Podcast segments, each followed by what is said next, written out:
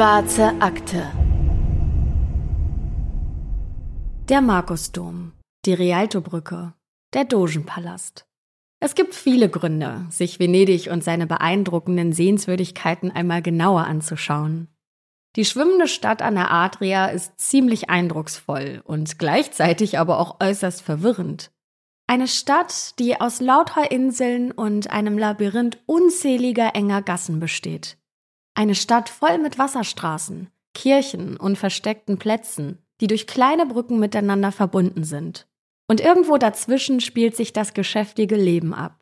Ein buntes Treiben aus waschechten Venezianern und Touristen aus aller Welt, die hier zusammenkommen. San Marco ist die größte, die Hauptinsel, das touristische Herz der schwimmenden Stadt. Hier findet ihr die berühmten Wahrzeichen, die wir eben aufgezählt haben. Alle fußläufig voneinander entfernt.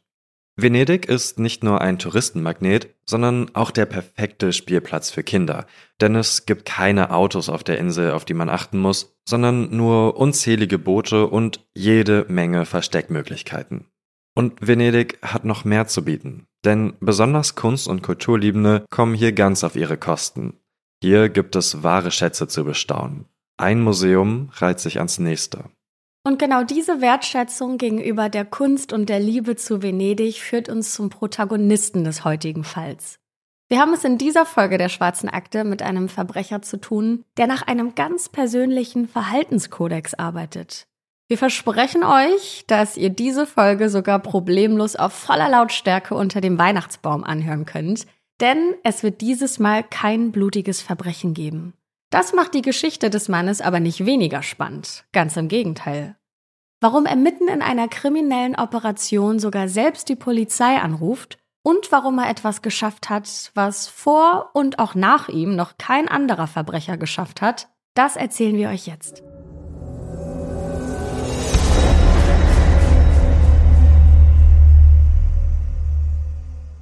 Und damit herzlich willkommen zu einer neuen Folge der Schwarzen Akte. Ich bin Anne Luckmann. Ich bin Patrick Strobusch.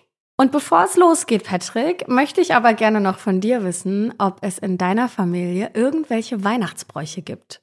Ähm, bei uns, mal gucken, wir versuchen es vielleicht gerade so ein bisschen zu etablieren, äh, das Schrottwichteln. Mit ein paar Freunden habe ich das bisher immer jedes Jahr schon gemacht. Aber jetzt so langsam kommt es auch, also kommt es auch so in die Familie. Ich weiß nicht, habt ihr irgendwas? Wir wichteln auch tatsächlich, aber wir machen kein Schrottwichteln, sondern wir ziehen immer äh, ja so zwei Monate vorher die Lose. Also jeder zieht eine Person aus der Familie und besorgt dann eben ein Geschenk. Und am Heiligabend wird dann erst immer schön zusammen gegessen. Und dann spielen wir immer irgendwas. Auch jedes Jahr irgendwas anderes. Und dann muss man sich sozusagen sein Wichtelgeschenk erst noch erspielen. Ah, okay, und dann okay. darf man es auspacken. Weil, genau, weil ich äh, kenne das so, da gibt's jetzt bestimmt auch draußen schon hitzige Debatten, so, das würfelt man aus oder das wird da Forschung gezogen.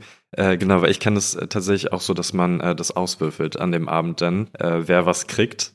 Ich würde mich auch dafür interessieren, was ihr da draußen auf jeden Fall für äh, Traditionen oder so habt. Und wenn ihr wichtet, bin ich gespannt, schreibt uns mal, was habt ihr nicht gekriegt, sondern was habt ihr verschenkt? Ja. Was, habt, was habt ihr gewichtet? Ich persönlich bin großer Fan davon, vorher zu wissen, wen man beschenkt, weil ich das schön finde, sich Gedanken zu machen und dann eben etwas verschenken zu können, worüber sich die andere Person dann auch wirklich freut. Weil wenn ich mir vorstelle, ich wüsste das vorher nicht und müsste irgendwas kaufen, was meinem Opa gefallen könnte, was meinem Onkel gefallen kann oder äh, der Freundin meines Cousins. Das fände ich total schwierig, irgendwas, ja, Universelles zu besorgen. Deswegen finde ich das persönlich ganz schön, vorher zu wissen, wen ich gezogen habe. Und die Folge, jetzt muss ich kurz überlegen, doch, die Folge geht erst nach Weihnachten online. Deswegen kann ich jetzt erzählen, dass ich meine Omi gezogen habe dieses Jahr. Oh, sehr gut, sehr gut. Also tatsächlich, ich kann es vollkommen nachvollziehen. Äh, das ist wirklich absoluter Druck, das, das perfekte Geschenk irgendwie zu finden. Aber ich nutze es auch ganz ehrlich ein bisschen als Schutzschild. Dann so, okay, ich wusste ja nicht, dass du das bekommst. Also hätte ich gewusst, dass, äh, dass es für dich ist, dann wäre es was ja, ganz genau. anderes geworden. So. also man kann es auch als Schutzschild nutzen. Falls ihr übrigens uns vielleicht ein kleines Weihnachtsgeschenk machen möchtet, dann würden wir uns total darüber freuen, wenn ihr uns eine positive Bewertung gebt. Beziehungsweise nicht uns beiden, sondern dem Podcast. Das könnt ihr zum Beispiel hier bei Spotify, in der Spotify-App machen oder auch bei Apple Podcast. Oder wir freuen uns ja auch über jede Nachricht bei Instagram. Also wenn ihr uns da eine Nachricht hinterlassen möchtet, dann freuen wir uns darüber sehr. Und am allermeisten freuen wir uns natürlich, wenn ihr euren Liebsten vom Podcast erzählt. Das würde uns die größte Freude machen, wenn ihr die schwarze Akte weiterempfehlt.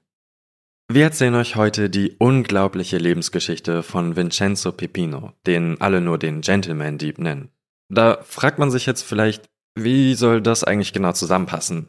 Gentleman per Definition ein Mann, der durch seinen Anstand sozial herausgehoben wird, und der soll gleichzeitig ein Dieb sein?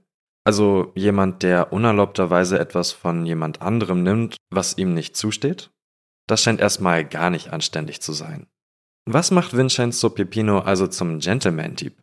Das erzählen wir euch jetzt. Schnappt euch die Keksdose, einen Tee und macht es euch auf der Couch gemütlich, bevor der Weihnachtstrubel wieder richtig losgeht. In ihrem Artikel Pepino Gentleman Thief, da beschreiben die Autoren Vincenzo wie folgt. Er hat eine hohe Stirn, auffällige Muttermale und zurückgekämmtes Haar. Er strahlt ein Selbstbewusstsein aus, das viele Menschen vermuten lässt, dass ihm ganz Venedig gehört. Und in gewisser Art und Weise ist oder zumindest war das auch so. Er hat ein Gespür für Stil und trug in seinen erfolgreichsten Jahren auch oft einen roten Samtanzug, kombiniert mit weißen Schuhen oder eine weiß karierte Jacke mit einer dünnen schwarzen Krawatte dazu. Vincenzo wollte wie ein exzentrischer Gentleman aussehen und nicht wie ein gewöhnlicher Dieb. Denn wenn er eins nicht ist, dann gewöhnlich. Wir möchten euch gleich zu Beginn von seinem größten Coup erzählen. Ein beispielloser Diebstahl, den bisher niemand wiederholen konnte. Dazu reisen wir in den südlichen Teil der Hauptinsel Venedigs, zum imposanten Dogenpalast. Ein Meisterwerk gotischer Kunst mit vielen Türmen, Bögen und Statuen, die in filigraner Arbeit geschaffen wurden. Einst die Residenz des Dogen von Venedig, also das auf Lebenszeit regierende Staatsoberhaupt.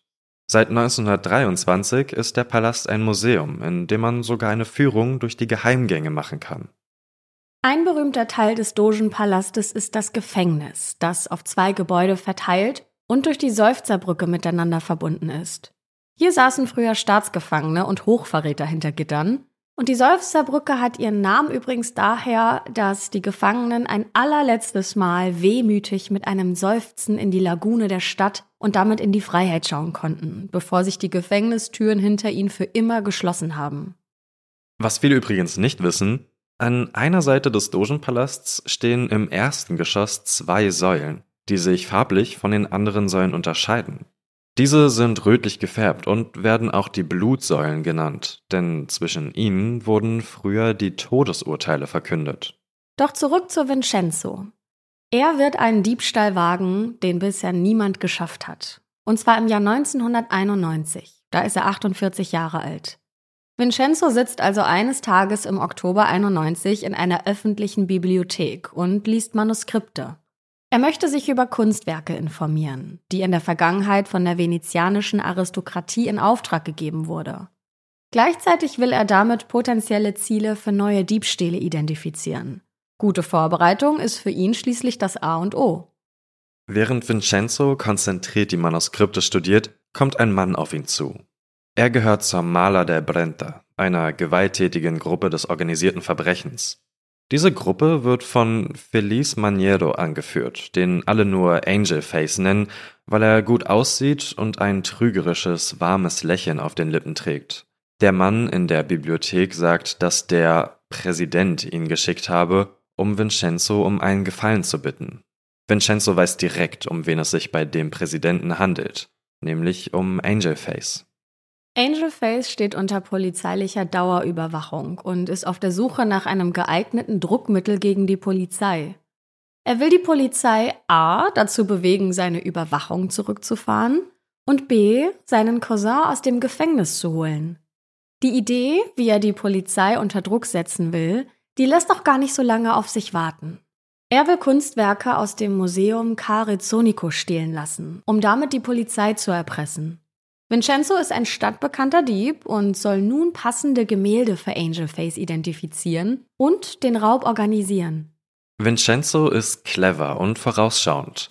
Er befürchtet, dass die venezianischen Museen, Galerien und wohlhabende Kunstsammler ihre Sicherheitsvorkehrungen verschärfen, wenn er zusammen mit seinen Handlangern mehrere Gemälde für Angelface stiehlt.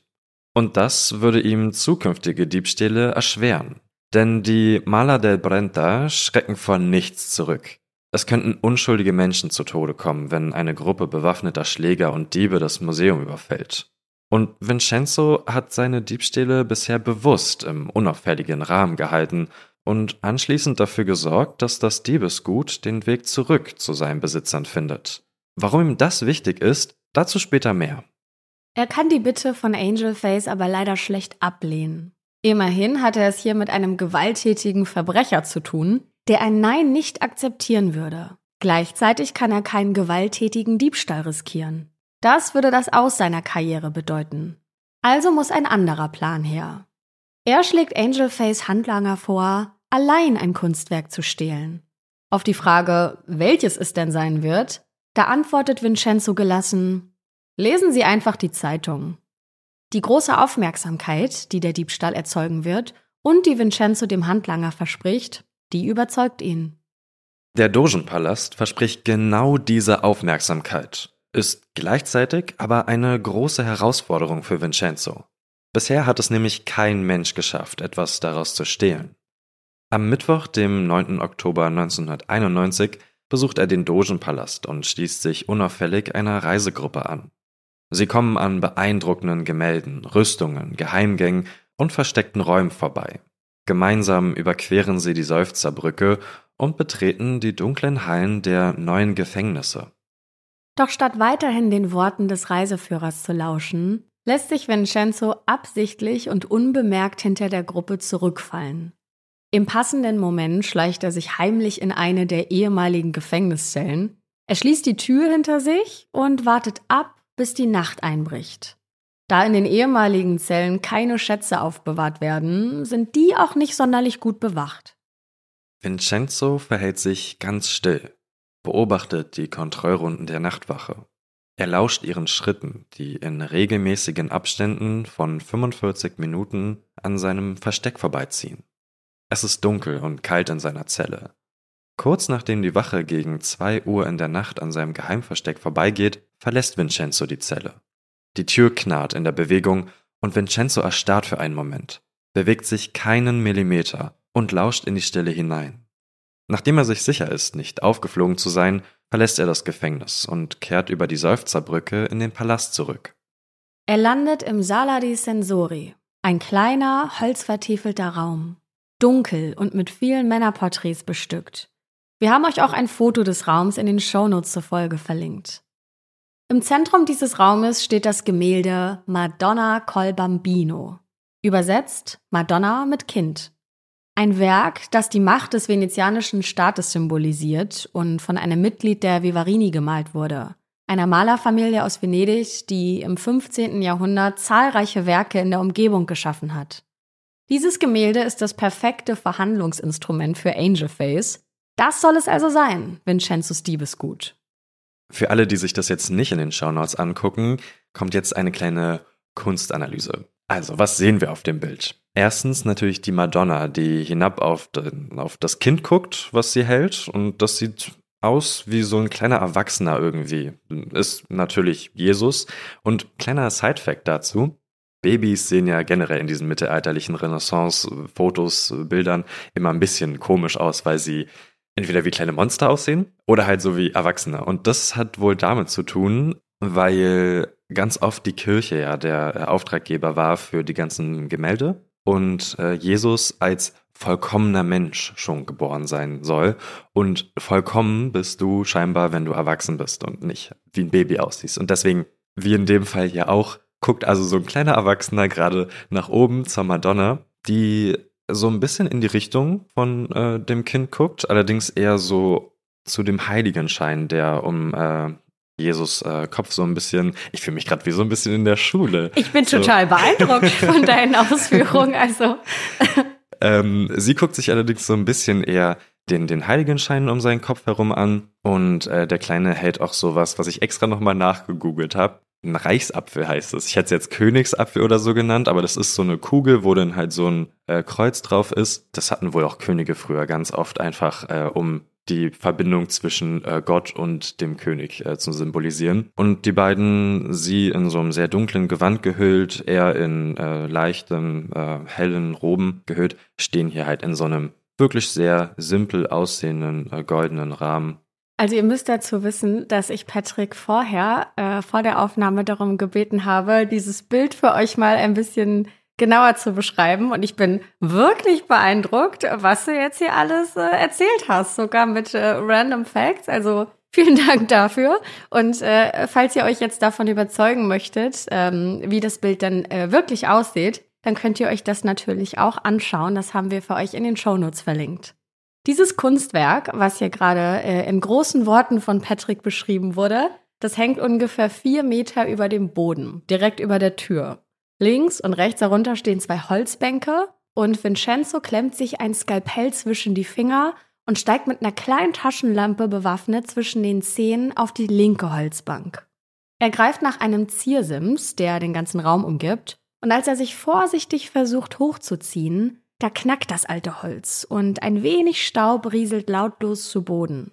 Sollte er jetzt also sein gesamtes Körpergewicht einsetzen, dann würde wohl alles zusammenbrechen. Vincenzo lässt sich also wieder auf den Boden absinken. Dann hört er plötzlich Schritte. Ein Wachmann nähert sich. Hat er Vincenzo gehört? Der macht sich schnell und so leise es geht auf den Weg zurück zur Seufzerbrücke. Die ist durch eine Kalksteinmauer in zwei Durchgänge unterteilt. Dazwischen befinden sich Zwischenräume. Es bleibt nicht viel Zeit. Vincenzo entscheidet sich für eine Seite und drückt sich gegen den Stein in der Mitte der Brücke. Er hört Schritte. Nur wenige Zentimeter neben ihm schreitet der Wachmann vorbei. Doch der sieht Vincenzo nicht. Nachdem die Luft wieder rein ist, macht sich Vincenzo erneut auf den Weg in sein Geheimversteck, die alte Gefängniszelle. Hier wartet er also das nächste 45 Minuten Zeitfenster ab. So langsam wird die Zeit knapp, denn es ist jetzt ungefähr 3 Uhr morgens. Als Vincenzo keine Schritte mehr hören kann, da schlüpft er aus seiner Zelle und schleicht zu einem Aufbewahrungsschrank, den er zuvor entdeckt hat. Er schickt ein Stoßgebet zum Himmel und hofft, dass er darin genau das findet, was er jetzt braucht. Und tatsächlich, seine Gebete wurden erhört. Er schnappt sich also die hohe Trittleiter, die er dort findet, und macht sich auf den Weg zurück in den Sala di Sensori, den Raum mit dem Zielobjekt. Dieses Mal kann er seine Arbeit schnell und problemlos verrichten. Er steigt die Leiter hoch und schaut der Madonna direkt in die Augen. Vorsichtig löst er das Gemälde mit dem Skapell von der Wand. Er nimmt das Gemälde ab und umhüllt es schützend mit einer Decke. Er bringt die Leiter zurück in den Schrank, eilt zu einer Seitentür des Palastes und verschwindet unbemerkt in einer engen Gasse. Ein italienischer Kunstexperte hat den Diebstahl später damit verglichen, dass es ungefähr so wäre, als würde man die US-amerikanische Verfassung aus dem Kapitol klauen. Eigentlich nahezu unmöglich. Ein Hausmeister entdeckt den Diebstahl schon am nächsten Morgen und es dauert nicht lange, da titeln die Lokalzeitungen schon Schock im Dogenpalast, ein einfacher, leichter Diebstahl. Als die Einwohnerinnen und Einwohner Venedigs nur wenig später die Zeitung aufschlagen und auf die Schlagzeile blicken, da ist das Gemälde schon im Besitz der Maler del Brenta. Angelface hat sein Kunstwerk also bekommen. Antonio Palmosi, der Chef der Sonderermittlungseinheit, bemerkt direkt die Besonderheiten des einmaligen Diebstahls. Er sieht die Eleganz der Aktion, denn es wurde nichts anderes zerstört. Keine Anzeichen eines gewalttätigen Eindringens in den Palast. Und auch die Wahl des Kunstwerks ist für ihn bedeutend. Denn nur ein Mensch mit tiefem Verständnis für die Kunst der Stadt würde sich für die Madonna col Bambino entscheiden. Hier war kein gewöhnlicher Dieb am Werk. Er ist kein Unbekannter für die venezianische Polizei. Vincenzo hätte dort genauso gut seine Visitenkarte hinterlassen können. Aber dafür hinterlässt er was anderes vor Ort. Während er im ersten Versuch noch ohne Trittleiter versucht hat, sich am Ziersims hochzuziehen, da rieselte ja so eine feine Staubschicht herunter, direkt auf die Holzbank. Als er dann wieder Richtung Boden unterwegs war, hinterließ sein Schuh einen schwachen Abdruck auf der Bank. Und der reichte aus, um Größe und Marke erkennen zu können. Schuhe von Clarks. Dieses Detail hat auch seinen Weg in die Zeitung gefunden, ganz zum Missfallen der Polizei. Zurück zu Vincenzo. Als erster Mensch, der es geschafft hat, etwas aus dem Dogenpalast zu stehlen, möchte er den Tag danach entspannt angehen lassen. Vielleicht steht gerade ein duftender Kaffee auf dem Tisch neben ihm, während er die Zeitung aufschlägt und den Bericht über seinen jüngsten Erfolg liest. Das stolze Lächeln auf den Lippen kann er sich in diesem Moment sicher nicht verkneifen. Doch dann hält er bestimmt inne und liest vielleicht noch ein zweites Mal. Mist, der Schuhabdruck. Er schaut auf die Clarks neben ihm, springt auf und schnappt sich die Schuhe. Er muss die schnellstmöglich im Kanal entsorgen. Auf dem Weg zum Wasser muss er aber auf der Hut sein, denn in den schmalen Gassen Venedigs muss man ständig damit rechnen, der Polizei in die Arme zu laufen. Das wäre jetzt gar kein günstiger Zeitpunkt, noch mit den verräterischen Schuhen in der Hand. Am Kanal angekommen, beschwert er die Schuhe mit Steinen und versenkt sie im Wasser. Nur kurze Zeit später klopft es an seiner Tür. Es ist die Polizei. Vincenzo öffnet den Beamten, barfuß, und bietet ihnen einen Kaffee an. Die Beamten teilen ihm mit, dass ihr Chef Antonio Palmosi ihn sprechen will. Was Vincenzo da noch nicht weiß, zeitgleich zu seinem einzigartigen Diebstahl gab es noch einen zweiten, bewaffneten Raubüberfall, den Angelface beauftragt hat und bei dem ein heiliges Relikt gestohlen wurde. Dieser gewalttätige Raubüberfall wird nun in einen Topf mit Vincenzos friedlichem Diebstahl aus dem Dogenpalast geworfen. Und Antonio Palmosi ist stinksauer. Denn der verdächtigt Vincenzo des Diebstahls der Madonna. Aber er streitet alles ab. Er droht Vincenzo mit einer besonderen Überwachung, die es ihm verbieten würde, Kontakt zu vorbestraften Personen zu pflegen. Also im Grunde mit allen Menschen, die Vincenzo kennt. Selbst ein harmloses Espresso-Gespräch mit einem Ex-Häftling könnte ihn dann ins Gefängnis bringen. Er verspricht dem Chef der Sonderermittlungseinheit, das gestohlene Gemälde innerhalb von 20 Tagen wiederbeschaffen zu können. Ja, aber wie? Angelface wird sein Druckmittel ja kaum freiwillig zurückgeben. Und bevor wir euch erzählen, wie diese Geschichte weitergeht, wollen wir uns erstmal anschauen, wie Vincenzo überhaupt zum Meisterdieb Venedigs werden konnte. Der kleine Vincenzo, den einige auch liebevoll Encio nennen, wird am 22. Juli 1943 in Venedig, Italien geboren. Er ist der älteste von insgesamt fünf Geschwistern. Als sie kleine Kinder waren, sind sie gern zusammen durch die Gassen Venedigs gestreift und in den Kanälen geschwommen. Sein Bruder Alfredo steht ihm am nächsten. Er wird später übrigens einmal Magier werden. Sein Vater Antonio Pepino ist Fährkapitän. Nach dem Zweiten Weltkrieg hat sein Einkommen aber kaum gereicht, um die ganze Familie ordentlich zu ernähren. Mutter Cesira Pepino muss schauen, dass sie etwas auf den Tisch bekommt. Die Familie lebt in einer Sozialwohnung auf einer kleineren Insel unterhalb San Marcos in Giudecca. Dass die Familie eher geringe finanzielle Mittel hat, das spürt Vincenzo schon als kleiner Junge in der Schule. Die Lehrer sortieren die Kinder dem Stand nach. Kinder wohlhabender Familien sitzen in den vorderen Reihen, Kinder ärmlicher Familien sitzen hinten, meist in kaputter Kleidung und unterernährt. Letzteres führte auch zu einer Situation, die Vincenzo sein ganzes Leben noch prägen wird. Getrieben durch den großen Hunger fragt er einen wohlhabenden Mitschüler, ob er das Kerngehäuse des Apfels haben kann, den der Junge gerade isst. Der wirft den Rest aber nur wenig später achtlos auf den Boden und sagt Vincenzo, dass er den ja aufheben könne. Wütend und enttäuscht schlägt Vincenzo den Jungen, der nun selbst zu Boden geht. Unglücklicherweise beißt der dabei auf seine Zunge, die sofort heftig zu bluten anfängt. Selbst erschrocken über seine Tat, schwört sich Vincenzo, dass er nie wieder jemand anderem wehtun will. Aber diese Aktion bleibt nicht ohne Konsequenzen, denn er soll daraufhin zur Beobachtung in die psychiatrische Abteilung einer medizinischen Einrichtung eingewiesen werden. Mutter Cesira gefällt das aber überhaupt nicht und wehrt sich dagegen. Sie kann ihren Sohn auch davor bewahren und verschafft ihm stattdessen Arbeit. Eine wohl eher ungewöhnliche Arbeit für ein Kind. Ziemlich verstörend sogar, wie wir finden. Aus heutiger Sicht eigentlich sogar indiskutabel für ein so junges Alter. Denn seine Mutter verschafft ihm Arbeit in einer Leichenhalle. Dort wird Vincenzo Särge entstauben und Leichen für die Bestattung einkleiden, und da fragt man sich vielleicht auch, was jetzt besser für ihn gewesen wäre. In einer psychiatrischen Einrichtung zu sein oder Leichen einzukleiden. Als Vincenzo acht Jahre alt ist, begeht er seinen ersten Diebstahl. Und zwar klaut er eine 50 Liter Milchkanne aus Aluminium. Die wird anschließend zerkleinert und an einen Schrotthändler verkauft. Zu der Zeit arbeitet Vincenzo als Laufbursche in einer Bäckerei. Gelegentlich klaut er etwas von dem Brot und Gebäck, das er eigentlich ausliefern soll. Der Hunger treibt ihn dazu. Im Alter von zehn Jahren schnappt er sich manchmal im Vorbeigehen Croissants von den Tischen der Cafés auf dem Markusplatz. Die Touristen haben das zuerst gar nicht bemerkt, so geschickt und schnell ist er.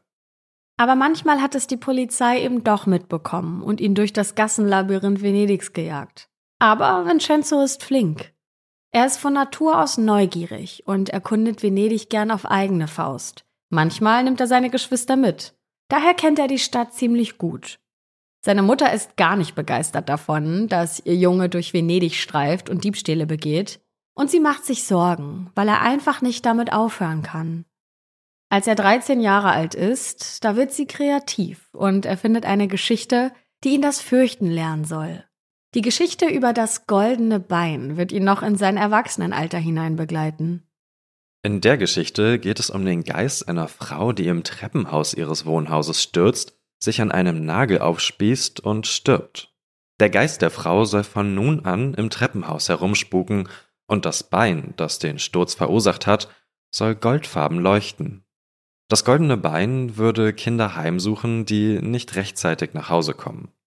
Die Geschichte der Mutter zeigt die gewünschte Wirkung, denn Vincenzo glaubt daran. Allerdings entwickelt er deswegen Angst vor der Dunkelheit und lernt, die Fassade seines Wohnhauses hochzuklettern, um so das gruselige Treppenhaus zu umgehen. So wird er den Geist der Frau kaum antreffen. Vincenzo perfektioniert seine Kletterkünste, weiß nach einiger Zeit ganz genau, welche Ziegel bröckeln und welche sein Gewicht halten. Er klettert an verrosteten Regenrohren und verrotteten Fensterläden aus Holz entlang. Seine Fähigkeiten als sicherer Kletterer kommen auch seinen Diebstahlaktionen zugute. Gelegentlich klettert er auf das Fenster eines Theaters und verschafft sich so ungehindert Zutritt ins Innere. Er baut sogar an der Hintertür des Theaters einen provisorischen Kartenschalter auf, an dem er dann günstige Eintrittskarten an Kinder verkauft, die sich kein reguläres Ticket für die Vorführung dort leisten können. Als er 14 Jahre alt ist, begeht er den bisher größten Diebstahl seines noch jungen Lebens. Er ist da gerade an den Stränden des Lidos unterwegs. Das ist eine elf Kilometer lange Insel in der venezianischen Lagune.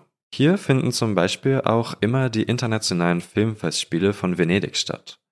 Vincenzo sieht einen amerikanischen Touristen, bei dem ein paar Dollarscheine aus der Hemdtasche herausschauen. Vincenzo vermutet, dass, wenn der schon so offen sein Geld zeigt, in seiner Unterkunft vielleicht noch mehr Bargeld rumliegt. Er schmiedet einen Plan. In einem Interview mit Il Giornale erzählt er später, dass er sich über den Sohn des Touristen angenähert hat. Sie spielen zusammen Fußball und Vincenzo schießt den Ball irgendwann aus Versehen in deren Strandhütte. Insgeheim natürlich mit voller Absicht. Vincenzo holt dann aber nicht nur den Ball zurück, sondern klaut auch Geld, das tatsächlich in der Hütte rumliegt. Viel Bargeld, das er anschließend in der Bank umtauschen möchte. Allerdings wusste der jugendliche Vincenzo nicht, dass man, um eine so große Menge Bargeld umtauschen zu können, einen Schein unterschreiben muss. Völlig überrumpelt hat er also einfach unterschrieben, ohne zu ahnen, dass man ihn damit überführen wird. Denn natürlich ist es dem amerikanischen Touristen sehr wohl aufgefallen, dass so viel Bargeld fehlt. Vincenzo wird verhaftet und muss für sieben Monate ins Gefängnis. Vincenzo wird einmal für einige der sensationellsten Kunstdiebstähle Venedigs verantwortlich sein. Sie sind seine Spezialität. Er kann sich über 3000 Diebstähle in Museen, Galerien, Banken und Privatwohnungen auf die kriminelle Fahne schreiben. Allein über 50 Diebstähle in Juweliergeschäften. Und Venedig ist wirklich keine große Stadt. Trotzdem kommt Vincenzo immer wieder zum Zug. Er klaut insgesamt über drei Tonnen Gold in ganz Europa. So schreibt es die Il Giornale. Zum Vergleich, ein Nashorn wiegt auch ungefähr drei Tonnen. Werbung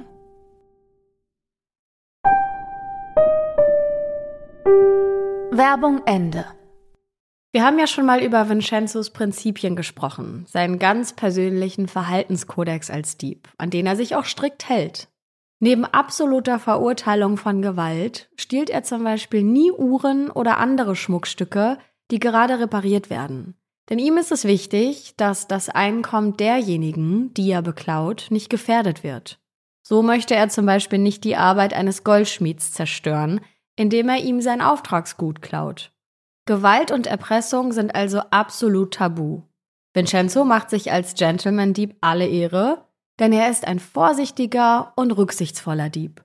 Er gibt stets darauf acht, die gestohlenen Gegenstände nicht zu beschädigen und seinen Opfern kein Chaos zu hinterlassen. Alles wird in bester Ordnung hinterlassen. Vincenzo sorgt immer dafür, dass keines der Werke, die er stiehlt, Venedig verlässt und gegen ein Lösegeld oder andere Gegenleistungen an die ursprünglichen Besitzer zurückgegeben wird. Er stibitzt gern Gegenstände, die für die wohlhabenden Familien persönlichen Wert besitzen. Erbstücke beispielsweise. Auch die werden gegen ein Lösegeld zurückgegeben. Eine Hinterlassenschaft aus seiner Kindheit ist aber nach wie vor die Angst vor der Dunkelheit. Daher begeht er die meisten Diebstähle bei Tageslicht, was seinen Komplizen so gar nicht gefällt. Die haben natürlich Angst, erwischt zu werden. Und klar, die Chance ist ja auch viel höher, von der Polizei entdeckt zu werden, ungeschützt von der Dunkelheit der Nacht. Die Beute schaffen Vincenzo und seine Komplizen oft mit Hilfe von Wassertaxis weg. Und dafür eignet sich Venedig mit seinen unzähligen Kanälen ja wirklich richtig gut. Sein persönlicher Verhaltenskodex als Dieb wird nochmal stark gefordert, als er im Alter von 49 Jahren einen gut bezahlten Auftrag bekommt. Er soll alle Gemälde des venezianischen Malers Giovanni Bellini aus dem Museo Correr stehlen, dem städtischen Museum von Venedig. Erst während des Diebstahls fragt Vincenzo seinen Komplizen, wer diesen Auftrag denn überhaupt erteilt hat, und der antwortet, dass er von Arkern kommt, Arkern ist nur ein Pseudonym, aber Vincenzo weiß, wer dahinter steckt. Statt die Werke wie ursprünglich vereinbart einzupacken und mitzunehmen, agiert Vincenzo anders als geplant. Er führt diesen Raubzug nämlich überhaupt nicht aus. Und er setzt sogar noch einen drauf und sagt seinem Komplizen, dass er mal eben schnell telefonieren müsse. Und er ruft die Polizei. Arkan, oder besser gesagt Celko Rasnatovic, ist ein serbischer Mafioso. Der war in den 1970er und 80er Jahren wegen Raubüberfällen und Morden in mehreren europäischen Ländern auf der Liste der meistgesuchtesten Personen bei Interpol. Bis zu seiner Ermordung im Jahr 2000 war er die mächtigste Figur des organisierten Verbrechens auf dem Balkan. Vincenzo ist sich sicher, dass Arkan die Kunstwerke niemals an das Museum zurückgeben wird. Das ist ihm aber heilig. Da bleibt er seinen Prinzipien treu. Also ruft er die Polizei.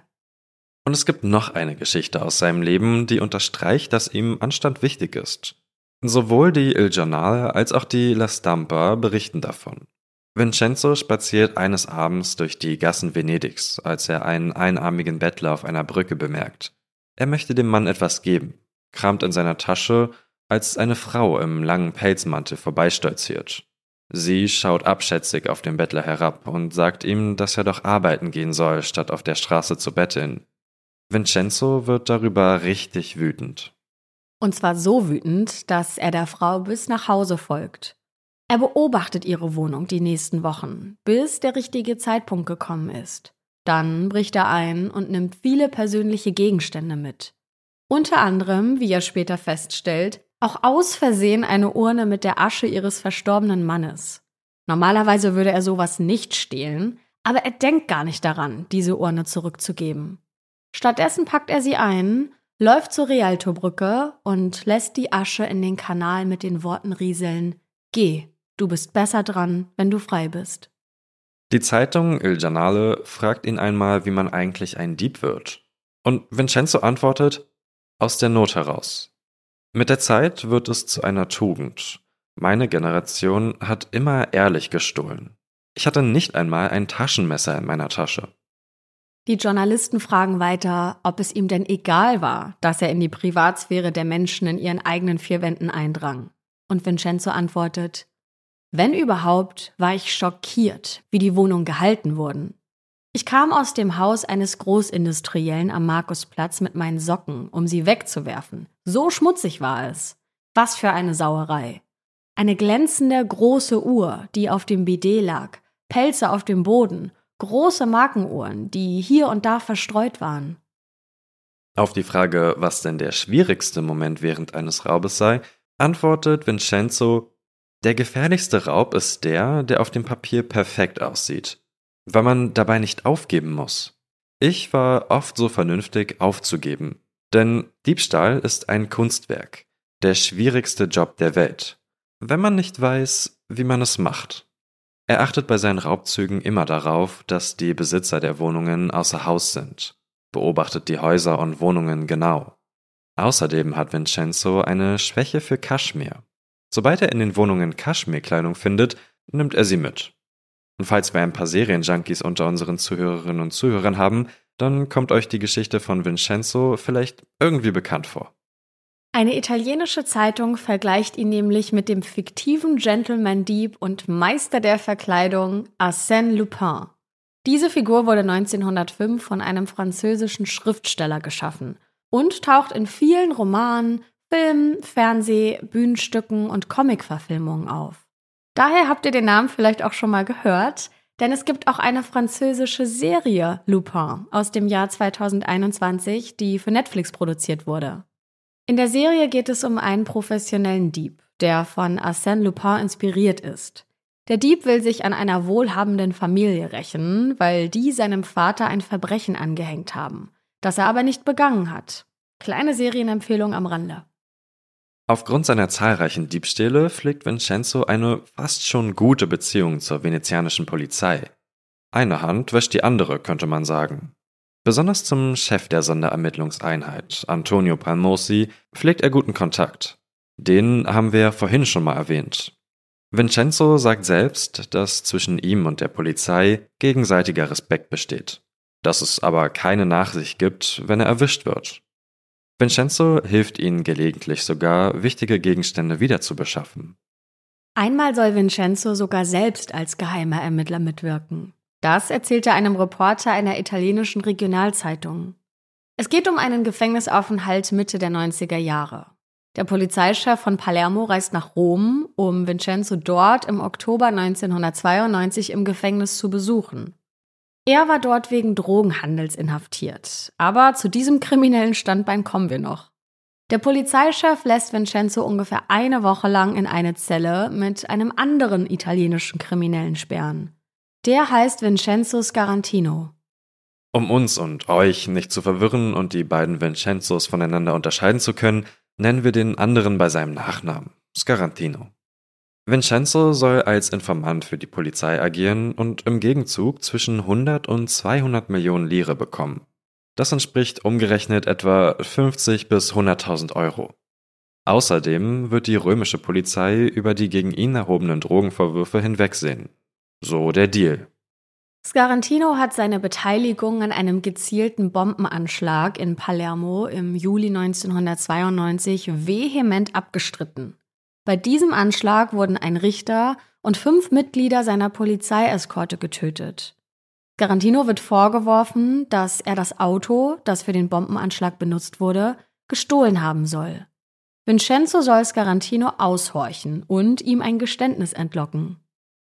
Der Polizeichef erklärt Vincenzo, dass er die Gespräche mit Scarantino nicht in ihrer gemeinsamen Zelle oder auf den Gefängnisfluren führen soll. Was er nicht weiß, das ist ein Vorwand. Natürlich sind genau dort Abhörgeräte versteckt. Die Polizei hofft, dass sie dann ungestört reden und sie alles mithören können. Dem Reporter der Lokalzeitung gegenüber gibt Vincenzo zu, dass er natürlich wusste, dass die Zelle verwanzt war. Die Wanzen hat er nach einigen Tagen sogar selbst deaktiviert, um zu demonstrieren, dass er nicht in die Rolle des Geheiminformanten schlüpfen wollte. Wir haben es vorhin ja schon mal kurz angerissen, dass Vincenzo sogar schon wegen Drogengeschäften in Rom im Gefängnis saß. Er wird dort 1992 verhaftet, weil man ihn verdächtigt hat, den Heroinhandel zwischen Rom und Venedig organisiert zu haben. Das ist ein Jahr nach dem großen Diebstahl aus dem Dogenpalast. Er muss wegen Drogenbesitzes ins Gefängnis, leugnet aber, etwas damit zu tun zu haben. 1997 sagt er einem Journalisten, ich bin ein guter Dieb, kein Drogenhändler oder Schmuggler. Aber so richtig wird er das Image des Drogenhändlers nicht los. Denn auch in den 2010er Jahren wird Vincenzo immer wieder wegen des Verdachts auf Verwicklung in den Drogenhandel überwacht. Die Polizei hört teilweise sogar Telefongespräche aus Telefonzellen ab. So können sie mehrere Drogenkuriere aus dem venezianischen Raum erwischen, die Drogen aus Rom geschmuggelt haben. Im März 2013 verurteilt das venezianische Berufungsgericht Vincenzo wegen Drogenhandels zu elf Jahren Gefängnis. Ein halbes Jahr später wird seine Berufung gegen das Urteil abgelehnt. Vincenzo hingegen bezeugt immer wieder, dass er nichts mit dem Kokain- oder Heroinhandel zu tun hat. Je weiter das Alter voranschreitet, desto schwieriger wird es für Vincenzo über die Dächer Venedigs zu klettern.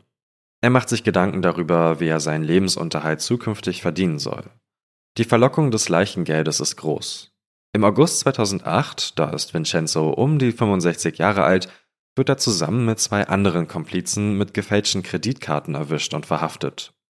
Dafür wird er zu einem Jahr und drei Monaten Gefängnis verurteilt. Drei Jahre später wird er wieder erwischt, gerade als er am Bahnhof Santa Lucia ein Paket mit acht gefälschten Kreditkarten übergibt. Konsequenz? Drei Jahre Gefängnis. Wiederum zwei Jahre später, 2013, wird ihm von der Staatsanwaltschaft vorgeworfen, dass er sogar der Anführer einer Gruppe sei, die Kreditkarten von Touristen klaut. Meist werden die Karten den Touristen in venezianischen Restaurants abgezogen. Die gestohlenen Kreditkartennummern werden dann verwendet, um Karten mit gefälschten Identitäten zu erstellen. Die Verbrecherbande ist ins Visier der Ermittler geraten, weil ein Händler besonders aufmerksam war. Der hat sich nämlich über zwei Personen bei der Polizei beschwert, die versucht haben, einen Großeinkauf mit gefälschten Kreditkarten zu bezahlen. Diese zwei Personen gehören zu einer hundertköpfigen Bande, die Magnetstreifencodes geklaut hat. Diese Bande wird wiederum von einer kleineren Gruppe organisiert, die aus 20 Personen besteht und zu deren Anführern auch Vincenzo gehört. Die Bande hat damit hauptsächlich in Slowenien und Italien eingekauft. Designerkleidung, Parfüm, hochwertige Haushaltsgeräte, Mobiltelefone, Laptops und Uhren. Laut Polizei soll die Verbrecherbande Mitte 2012 bis Februar 2013 mindestens eine Million Euro mit gefälschten Kreditkarten ausgegeben haben. Vincenzo benutzt sie meist in Casinos, kauft sich Spielmarken, löst einige davon in Spielautomaten ein und lässt sich die restlichen Marken bar auszahlen. Er hat innerhalb von nur zwei Monaten allein fast über 60.000 Euro für Rubbellose ausgegeben. Bei diversen Hausdurchsuchungen kann die Polizei gefälschte Kreditkarten, Kartenskimmer und Dokumente sicherstellen, die im Zusammenhang mit den Straftaten stehen. Vincenzo wird Ende März 2013 verhaftet und nur vier Tage später aber wieder freigelassen. Mit der Auflage, Venedig nicht zu verlassen und sich täglich bei der Polizei zu melden. Während der Anhörung bittet er darum, ausnahmsweise nach Rom reisen zu dürfen, weil er sich dort mit Produzenten treffen möchte, die sein Buch verfilmen wollen. Vincenzo hat 2010 nämlich seine Autobiografie Von den Reichen zu stehlen ist keine Sünde veröffentlicht. Fünf Jahre später folgt das Buch Erinnerungen eines Philosophendiebs, wenn der Diebstahl zur Kunst wird. Beide Bücher gibt es allerdings nur auf Italienisch. Aber zurück zu seiner Hauptbeschäftigung, den Diebstählen. Mit ihnen hat es Vincenzo zu mehr als 300 Anzeigen bei der Polizei gebracht. Er wird mehrfach verhaftet und verurteilt. Insgesamt 15 Haftstrafen mit zusammengerechnet über 25 Jahren Haft. Er sitzt zum Beispiel auch einmal in Düsseldorf im Gefängnis und auch im Kanton Waadt in der Schweiz. Hier kann er sogar ausbrechen. In einer Quelle haben wir gelesen, dass der Gefängnisdirektor vorher noch zu ihm gesagt haben soll, dass wenn er ausbrechen wolle, er sich ein paar Flügel wachsen lassen soll. Dabei hat er wohl auf seinen Kanarienvogel gezeigt, der hinter ihm im Käfig saß. Ja, und damit war Vincenzos Ehrgeiz geweckt. Der soll sich nämlich aus einer Kappe eines Werbekugelschreibers einen Schlüssel gebastelt haben. Und anscheinend hat er es damit dann auch tatsächlich irgendwie rausgeschafft. Später soll er dann dem Direktor einen Brief geschrieben haben mit den Worten Wie Sie gesehen haben, Herr Direktor, bin ich auf dem Flügel Ihres Kanarienvogels nach Venedig zurückgekehrt. Das zumindest erzählt Vincenzo einem Reporter der Il Giornale. Vincenzo nutzt seine Zeit hinter Gittern aber sinnvoll. Er beschäftigt sich ausgiebig mit dem Jurastudium und ist mittlerweile ein richtiger Experte für das italienische Rechtssystem. Er hat quasi Jahrzehnte damit verbracht, die Strafgesetze zu studieren, um einer Inhaftierung beim nächsten Mal möglichst entgehen zu können Und er bietet anderen Häftlingen Rechtsberatung an, um auch ihnen zu helfen. Er empfindet die Inhaftierung als soziale Diskriminierung und setzt sich für die Rehabilitierung ein, damit Häftlinge nicht die Hoffnung verlieren und eines Tages wieder in die Gesellschaft integriert werden können.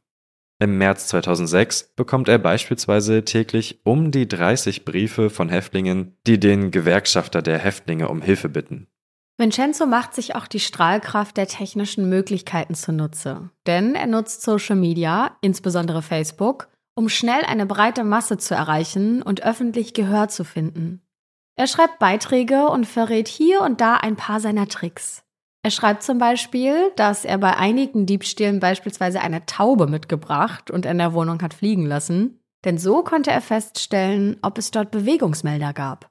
Gleichzeitig versucht er, junge Menschen davon abzuhalten, einen ähnlichen Lebensstil wie er zu pflegen. Er schreibt, Lasst mich in Ruhe, imitiert mich nicht, kopiert nicht mein Leben. Wenn es zu Ende geht, wie bei mir, werdet ihr feststellen, dass ihr ein liebevolles und intimes Nichts in den Händen haltet. Was auch immer er damit meint. Vincenzo nutzt sein Talent als erfolgreicher Dieb aber noch für etwas anderes. Man könnte fast sagen, dass er nebenbei als Diebstahl-Coach arbeitet. Gegenüber einer Zeitung erzählt er nämlich, dass er für ein Honorar von bis zu 2000 Euro wohlhabenden Menschen beibringt, wie sie ihr Eigentum besser schützen können. Wer könnte sie da besser beraten als der Meisterdieb Venedigs? Ziemlich clevere Geschäftsidee. Nach Vincenzos Erfahrung haben viele Hausalarmsysteme Schwachstellen, denn Einbruchssicherungen können einfach umgangen werden. Ein Reporter der Il Giornale fragt ihn einmal, wie er denn das siebte Gebot, nämlich du sollst nicht stehlen, denn eigentlich mit seinen Taten vereinbaren kann.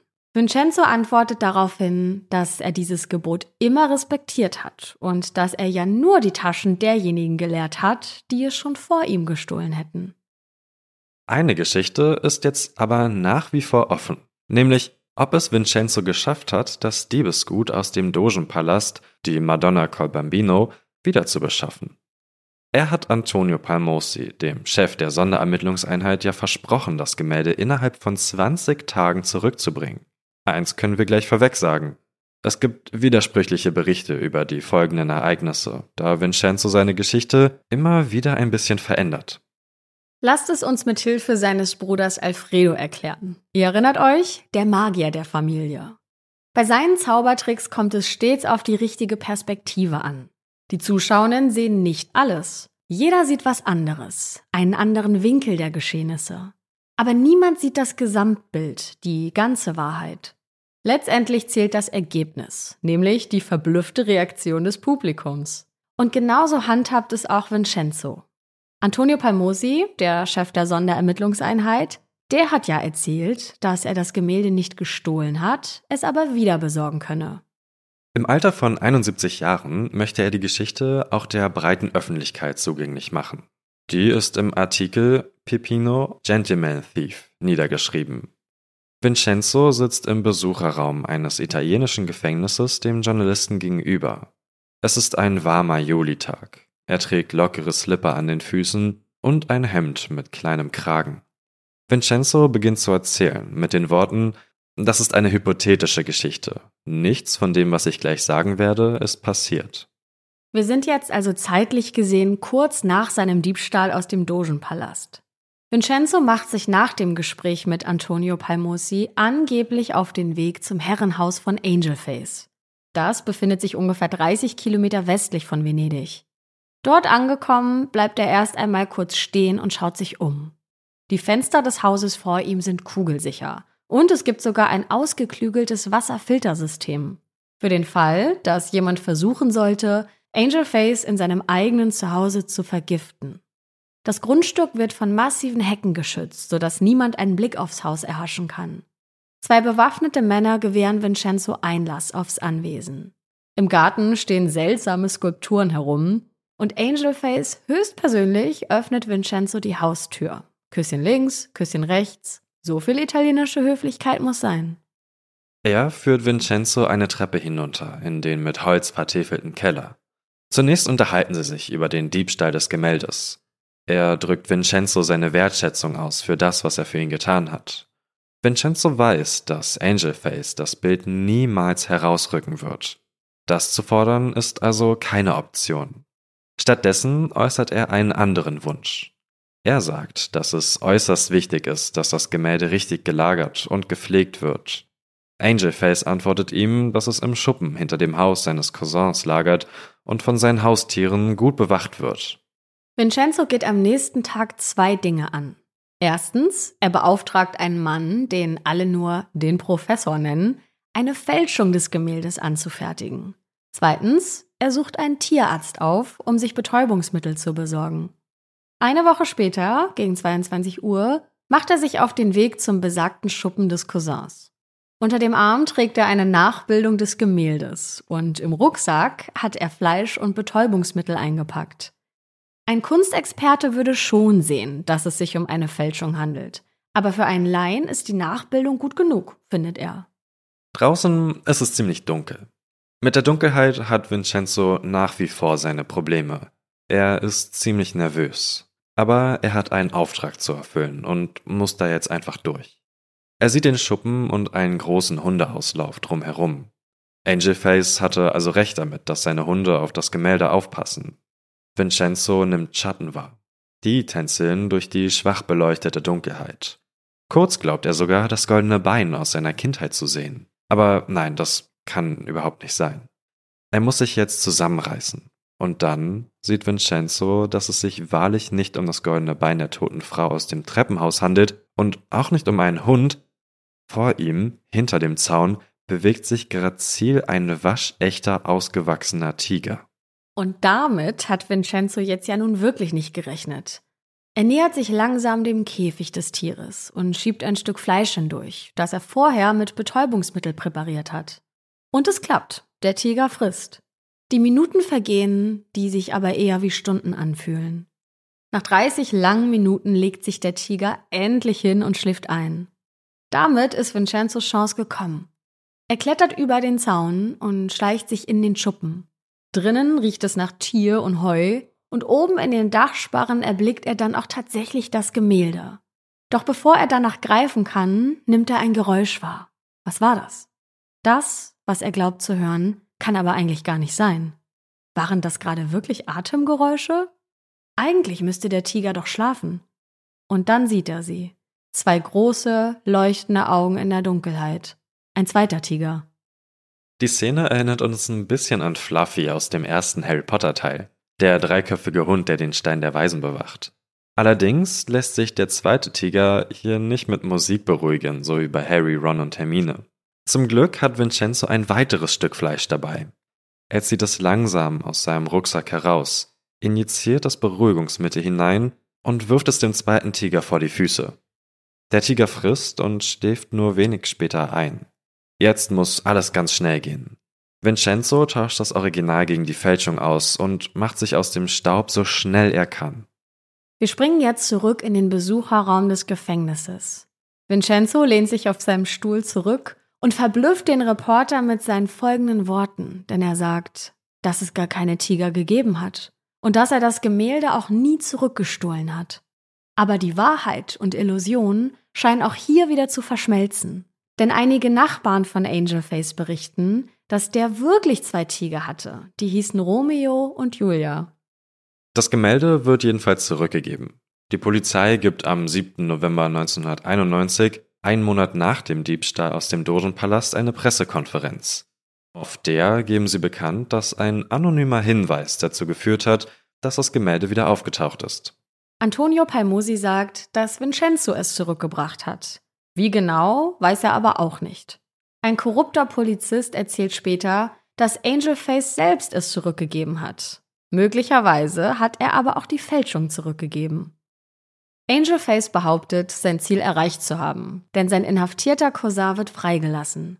Zwar mit Hilfe des anderen Schatzes, den er bei dem bewaffneten Rauzug hat stehlen lassen, aber wie Vincenzo selbst sagt, jeder hat bekommen, was er wollte. Am Ende weiß niemand, wie genau das Gemälde wieder aufgetaucht ist. Und noch eine letzte Anekdote, die sich kurz vor der eben beschriebenen Pressekonferenz abgespielt hat, auf der bekannt gegeben wird, dass das Gemälde wieder aufgetaucht ist. Vincenzo spaziert also ins Büro von Antonio Palmosi. Sie trinken einen Kaffee, plaudern ein bisschen und die freundschaftliche Stimmung ist wiederhergestellt. Vincenzo wird weiterhin stehlen. Palmosi wird ihm weiterhin auf den Fersen sein. Das ist den beiden Männern klar. Auf Palmosis Schreibtisch liegt ein sehr großes und sehr schönes Buch, nämlich eine Fotosammlung der Meisterwerke des Dogenpalastes. Das hat ihm der Palast als Dankeschön zukommen lassen, dafür, dass er das Gemälde zurückgebracht hat. Wenig später beginnt dann die Pressekonferenz und Palmosi verkündet die erfolgreiche Wiederbeschaffung. Er lässt sich feiern und unterstreicht die Stärke der venezianischen Polizei. Berauscht von der guten Pressekonferenz kehrt er dann in sein Büro zurück, setzt sich hinter seinen Schreibtisch und bemerkt es sofort. Etwas fehlt. Das Geschenk des Dogenpalastes ist weg. Vincenzo selbst bezeichnet sich stets als ehrlichen Dieb. Er erkennt sich in der Figur des Robin Hood wieder. Er bestiehlt die Reichen, die ihrerseits gestohlen haben. Mit kriminellen Ausflügen in den Drogenhandel und Kreditkartenbetrug. Trotzdem wird er den Menschen als Gentleman-Dieb in Erinnerung bleiben. Und damit bleibt uns nur noch eins zu sagen am Ende. Für alle die, die das Weihnachtsfest feiern, wünschen wir euch noch frohe Restweihnachten. Und einen guten Rutsch. Und wir hören uns dann hoffentlich im nächsten Jahr wieder, immer dienstags.